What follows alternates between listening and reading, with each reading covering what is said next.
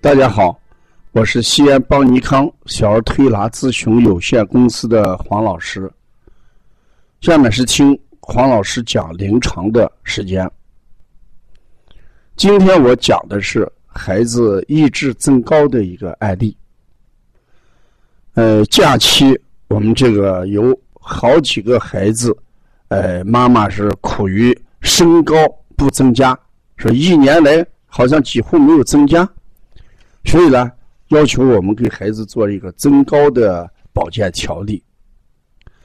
这些孩子他们共同的特点都吃得好啊，家里呢想让孩子长得高一些，啊，营养各方面，嗯，搭配的非常不错，啊，但是呢，还有一个共同的特点，就是课外班，嗯，报的普遍多。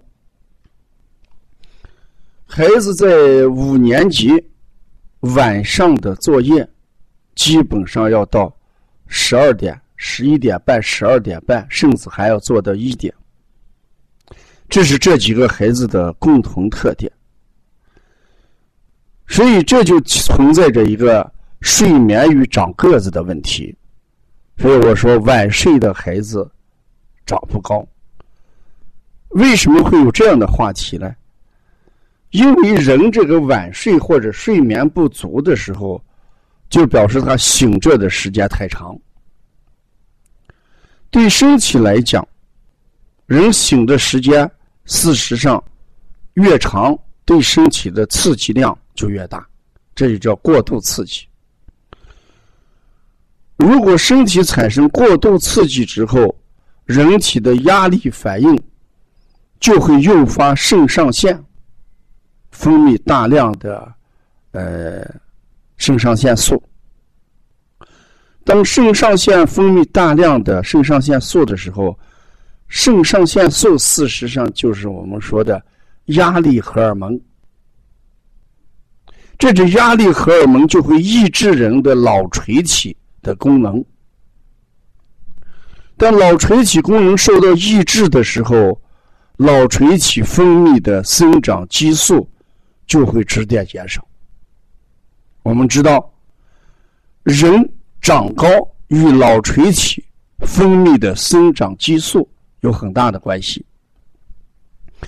当压力荷尔蒙抑制人的脑下垂体功能的时候，这个时候人脑下垂体分泌生长素就会减少，这就成为晚睡的孩子。长不高的一个医学理由。事实，我们想一想，孩子睡眠量不足，呃，孩子身体就会处在一种亚健康状态。就从中医的理论来讲，如果孩子没有充足的睡眠，孩子脾胃消化系统功能会怎么样下降？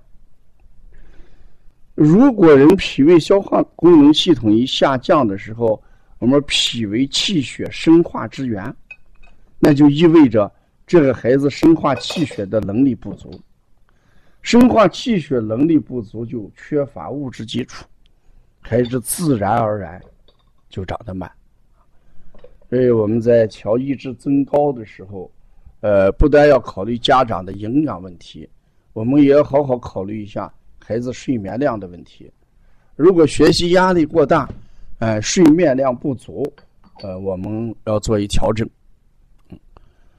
呃，孩子的生长，它虽然分阶段，但是呢，每一个阶段都有它的规律。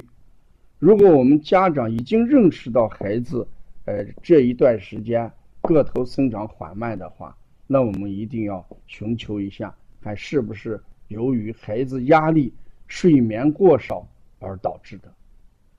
要了解更多的一些邦尼康的文化资讯，你可以加王老师微信：幺三五七幺九幺六四八九。